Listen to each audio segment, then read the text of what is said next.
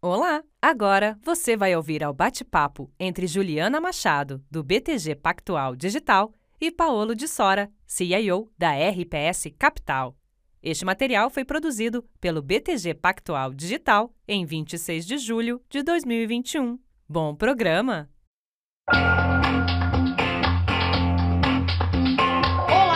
Todos e todas, sejam bem-vindos e bem-vindas à estreia do nosso podcast Fundos em Foco. Para mim é uma grande felicidade a gente estar tá aqui junto. E se você não me conhece, muito prazer, meu nome é Juliana Machado e eu sou analista de fundos de investimento do BTG Pactual Digital. A minha missão aqui tá, é levar para vocês um pouco de tudo que está acontecendo aí, tudo que tem de importante, de interessante na nossa enorme indústria de fundos no Brasil e numa linguagem bastante leve, bastante acessível, com participação, claro, dos gestores de fundos, que são essas figuras aí entre as mais importantes do mercado financeiro. Bom, e aqui para nossa estreia eu convidei ninguém menos do que o Paolo de Sora, que é sócio e fundador da RPS Capital. Para quem não conhece a RPS, tá? É uma casa que tem tradição em operar o mercado de ações, mas com uma cabeça macro. O que, que quer dizer isso, para quem não está entendendo, tá? É ir até o mercado de ações a partir de teses aí desenhadas para a macroeconomia brasileira e global e escolher as melhores oportunidades entre compras e vendas. Parece um trabalho simples, mas a gente sabe muito bem que não é, né? Quem conhece o mercado financeiro um pouquinho sabe o desafio que é encontrar essas oportunidades, onde é que elas estão. A RPS ela tem aí sete fundos na prateleira atualmente, incluindo dois de previdência, e a casa vem se saindo muito bem é, durante 2021 e também em relação à crise que a gente teve aí do Covid.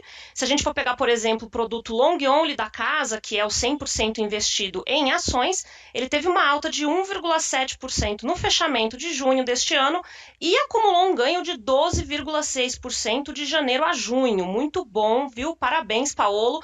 E eu queria te dar muito boas-vindas aqui ao nosso programa, que é a nossa estreia, tudo bem? Oi, Juliana, obrigado pelo convite. Um prazer estar aqui participando desse primeiro podcast e falar um pouquinho sobre a performance do nosso primeiro semestre, que realmente foi muito boa em todos os fundos que a gente administra. Muito bom, Paulo. Obrigada a você pela oportunidade da gente conversar. É muito legal a gente poder trazer aí né, os gestores para falar um pouco do que, que é que vocês estão fazendo, afinal de contas, para encontrar o ouro, né? Achar aí a, onde está esse negócio chamado alfa, o excesso de retorno, o lucro no mercado de capitais no Brasil, né? E aí queria que você falasse um pouquinho justamente isso, afinal de contas, o que, que vocês fizeram para conseguir entregar esse resultado ao longo do primeiro semestre? O que, que a gente pode falar de diagnóstico aí para a RPS, Paulo? Vamos lá. A gente fez um pouco mais do mesmo. A boa notícia é que não teve nada muito diferente do que a gente costuma fazer nesses oito anos que fez com que os nossos fundos fossem classificados como um dos melhores fundos em termos de performance da indústria. Esse primeiro semestre foi muito caracterizado ali até o período de maio para junho no call de reflation global, né? Então o mundo fez muito esse call de uh, a economia está reabrindo, uh, um pouco mais de inflação, uh, vou para os setores mais cíclicos, vou fazer esse play é, de, de reflation reopen. E a gente estava posicionado para isso desde novembro, na verdade, quando o Biden foi eleito e as vacinas começaram a mostrar eficácia. A gente fez esse trade e a gente buscou uma carteira mais cíclica, com exposição importante a commodities que tiveram uma performance muito boa nesse primeiro semestre. Os papéis que, que a gente mais ganhou dinheiro nesse semestre foi Vale, foi Cemex, que é uma posição de cimento que a gente tem no México, que é uma empresa cíclica também, Suzano, Petrobras, CSN. Então, assim, eu acho que o carro-chefe da performance do semestre, mais ou menos metade do nosso retorno, foi explicado por essa exposição importante que a gente teve em commodities. Uh, mais para o final do, do, do, semestre, agora no, no mês de junho, a gente andou fazendo uma mudança. A gente saiu um pouco dessa carteira mais cíclica e colocou um pouco mais de setores de crescimento idiosincrático, de long duration, que a gente costuma dizer, que são a, a turma de tecnologia. E a gente teve um bom desempenho no mês passado, que foi um mês que teve essa reversão de cíclicos para esses setores de mais crescimento o Nasdaq tradou muito bem no mês passado e, e, a gente acabou pegando um pedaço desse movimento de reversão de commodities para tecnologia. É isso que deve se esperar da RPS, esses movimentos macrofatoriais, táticos, à medida que a gente vai evoluindo no ciclo econômico e vai tendo essas mudanças temáticas, e, e acho que foi, foram esses dois os principais movimentos do semestre. Além disso, destaque também para a nossa equipe bottom-up, a equipe que olha ações com uma cabeça mais fundamentalista, que faz a gestão exatamente do RPS FIA Selection, que você comentou que outperformou bastante a bolsa nesse primeiro semestre, e essa turma bottom-up acertou alguns, alguns investimentos importantes nesse, nesse, nesse semestre que ajudaram também na performance. Os outros 50% da performance vieram de histórias mais é, fundamentalistas que a gente carregou e performaram bem. Alguns destaques para PETs, é, para um banco muito bom que a gente gosta, que é o BTG Pactual, Simpar, e, e também o setor de saúde com destaque para Redditor e Intermédio. Muito bom, Paulo. Trabalhando, na verdade, né? Juntar essas duas teses, né? Você tem uma ali que é micro, muito próxima ali das empresas, de estar tá olhando ali para os cases propriamente, para cada um deles, e do outro lado, numa outra ponta, olhar aí para essa parte da macroeconomia, tanto no Brasil quanto global também, né? E tentar entender como é que esses fluxos vão interferir uh, no mercado de ações. Quer dizer, juntar as duas coisas e chegar a uma conclusão não é muito óbvio, né? É, e aí o que eu queria muito também perguntar para vocês é como é que vocês fazem isso assim no dia a dia? Vocês têm é, feito com comitês? De que maneira que vocês aproveitam, né, é, essas duas expertises, essas duas experiências para não perder também o timing, né? Isso é feito todos os dias, é com conversa em, em reuniões. Como é que vocês executam, né, essa maestria de juntar essas duas pontas? Então, Juliana, o que acontece é o seguinte: a gente tem é, gestores é, com riscos independentes dentro da casa. A RPS, é, é, existem dois tipos de gestores no Brasil: aquela gestora personificada, onde tem um grande maestro, uma pessoa que concentra o risco, e, e, e aí tem gestores periféricos em volta dele, e tem gestoras que procuram de fato segregar o risco, dar, dar espaço de, de gestão para vários gestores dentro dos fundos, e aí você tem riscos segregados é, que são complementares, às vezes são até se netam, é, e a RPS foi construída nesse, nesse contexto, num contexto de ser uma gestora multi-estratégia, multigestora. A nossa caixa macro, que eu lidero, que toma mais ou menos 50% do risco do fundo, é, faz essas leituras de cenário top-down, Brasil e fora do Brasil. A gente tem reuniões duas reuniões por semana, dois comitês macros que participam mais ou menos é, 19 pessoas dentro da empresa, onde a gente debate muito o cenário, tudo que envolve macro, político, Brasil e fora do Brasil, com os nossos economistas, os nossos traders, é, nessas, nesses dois comitês semanais. Além disso, a gente tem a nossa reunião diária, que a gente faz ajuste fino das notícias do dia, de, de um, enfim, um dado econômico que saiu naquele dia, que muda alguma coisa em termos de projeção para a gente. E, e é então nesses comitês que a gente define um pouco esses cenários que ajudam a gente nessa caixa macrofatorial. Bom, além desse, desse comitê macro, a gente tem é, o comitê micro, onde a gente faz as análises mais fundamentalistas.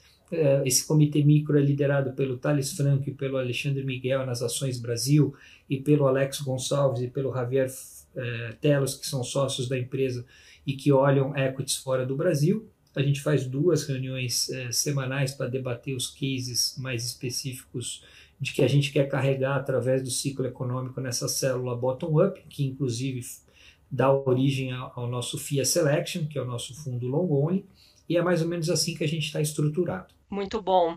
Paulo, excelente. E aí eu acho que a pergunta que não quer calar é justamente sobre futuro, né? A gente está em 2021 gravando esse podcast em julho, né? Aliás, um presente de aniversário para mim, porque meu aniversário foi ontem. Então, acho que muito obrigada. é, para quem não, para quem tá ouvindo a gente depois, tá no dia, estamos gravando esse aí uh, no dia 26 de julho, e eu queria muito aproveitar para falar um pouco aí de segundo semestre, fechamento também do ano, né? Falar um pouco daqui para frente o que, que a gente pode esperar. A gente sabe que não é fácil, né, Paulo, falar de futuro. É, a gente tem, claro, né, desenhos aí, expectativas, uh, um desenho em relação à própria perspectiva da indústria, perspectiva macroeconômica, as perspectivas para as companhias, uma pauta política que no Brasil costuma ser bastante importante porque costuma gerar muito ruído, é, e aí o gestor tem aquele desafio de separar o que, que é transformador para a empresa, né, do que, que é uh, apenas um ruído, alguma coisa passageira. E eu queria que você falasse um pouquinho sobre isso, como é que vocês estão posicionados e encarando 2021 aí nessa etapa é, final, digamos assim, né? E o que, que a gente tem aí, principalmente de riscos, né? O que, que vocês estão mapeando aí de pontos importantes que eventualmente o investidor tenha que ficar de olho? Bom, vamos lá, Juliana, vou tentar ser bem rápido e simplificar o máximo possível. Mas é o seguinte: primeiro a gente tem que lembrar o grande pano de fundo, que é juro baixo no mundo. Né? Então, o juro baixo faz com que as pessoas tenham que procurar ativo de risco, ativo real.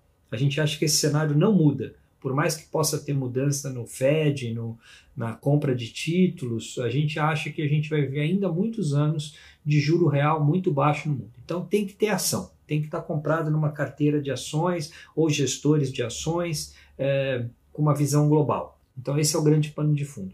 A gente está num ponto mais adiantado do ciclo econômico global do que a gente estava no início do ano. No início do ano era aceleração de PIB para tudo quanto é lado. Aí você tem que ter uma carteira bem cíclica de setores que se beneficiam de PIB acelerando.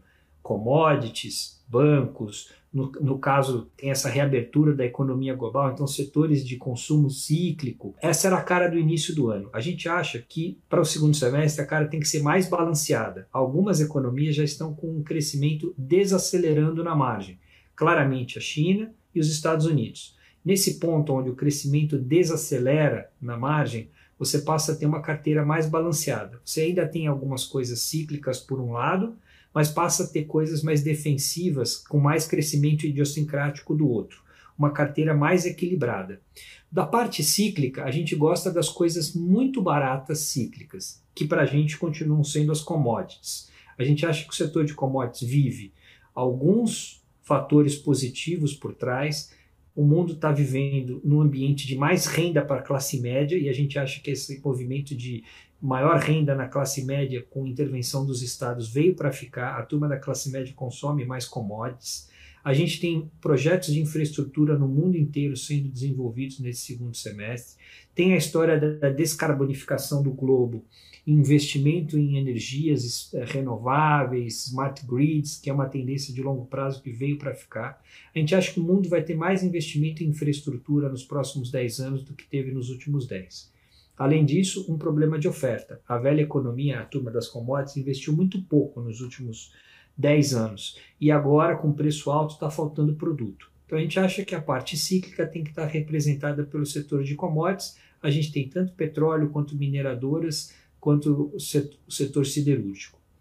Do outro lado, as empresas que crescem independente do PIB.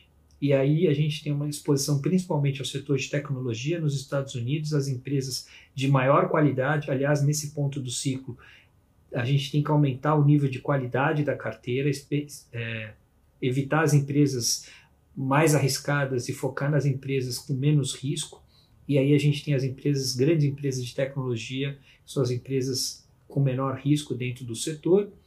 E no Brasil, alguma exposição ainda à reabertura da economia, uh, porque gente, no caso do Brasil ainda tem uma aceleração de PIB para vir, a economia ainda está por, está por abrir nesse ao longo desse segundo semestre, e aí alguns dos setores que a gente gosta, o setor de distribuição de combustível, BR Distribuidor e Cosan, uh, como alguns destaques além de alguns papéis que a gente carrega que independem de ciclo, e aí destaque para BTG Pactual, PETS, é, Simpar e outros setores e outros papéis que a gente tem numa carteira de carrego. Riscos. Primeiro, é, globalmente, tem que ficar monitorando a doença, variantes, a gente acha que está relativamente tranquilo, as vacinas estão dando conta disso. Política monetária, Fed e, e, e em outras regiões a gente acha que é, o Fed está de olho, vamos dizer, é, com bastante vigilância na inflação de curto prazo, mas a gente acha que ele não vai errar a mão, não vai puxar o freio de mão antes da hora, mas é uma coisa para monitorar se o Fed não puxa o freio de mão mais do que deveria antes da hora e, e pode trazer alguma correção para o mercado. Uh, e no Brasil, alguns riscos importantes. Primeiro, risco de racionamento, que a gente acha que vai estar muito vivo na virada do ano. Nós estamos com uma visão pessimista para a chuva daqui até o final do ano e também para 2022, eh, fazendo análises aí mais profundas, os nossos analistas do setor, a gente acha que a gente está vivendo uma tendência de menos chuva para médio prazo. E aí pode ser que a gente encare um 2022 com uma dificuldade grande de fornecimento de energia no país. Greves, e aí notadamente algum risco focado no setor de, de, de, de, de frete, né? a parte dos caminhoneiros que estão com uma voz muito forte e que estão ameaçando é, greves, e a gente já viu o que aconteceu quando teve greve dos caminhoneiros anos atrás. E outro risco é a inflação, uh, que está muito alta no Brasil. A gente tem que tomar cuidado para essa inflação não ficar mais disseminada nas expectativas de 2022. E aí o Banco Central tem que estar tá mais vigilante. A gente acha que vai acabar puxando juro mais rápido do que o mercado está achando, exatamente para ancorar 22. Então temos que monitorar a inflação no Brasil e eleições no ano que vem, que vão ser super importantes. Vai ser uma corrida eleitoral sangrenta, na nossa opinião, muito polarizada. E aí, assim, vamos ter que pensar numa carteira que vai funcionar num ambiente político bem volátil que a gente vai viver em 22. Mas a gente acha que essa parte de se preocupar com o político eh, vai estar tá mais ali para o final desse, desse segundo segundo semestre. Perfeito. Paulo, excelente. Queria te agradecer muito aí pela aula, né? Pela, pela aula que você traz para a gente ao apresentar aí um posicionamento em relação aos fundos. Tenho certeza que isso é bastante útil para quem está investindo diretamente, procurando um fundo legal para investir, enfim, para quem quer aprender, eu acho que faz todo sentido. E espero recebê-lo aí novamente em breve aqui no nosso programa. Eu que agradeço o convite, chamar a atenção para os nossos ouvintes de acompanharem os nossos produtos nas redes sociais Instagram, entra lá RPS, vocês vão encontrar bastante material que a gente tem divulgado sobre gestão, sobre as nossas visões, para tentar ajudar o investidor a navegar esse mundo turbulento dos investimentos em fundos e, e, e em ações. Agradecer essa exposição do, do BTG Pactual e fico à disposição para a próxima. Muito obrigado. Muito obrigada, gente. Eu espero vocês. Daqui 15 dias a gente se encontra novamente com mais um Fundos em Foco. Um grande beijo e até lá.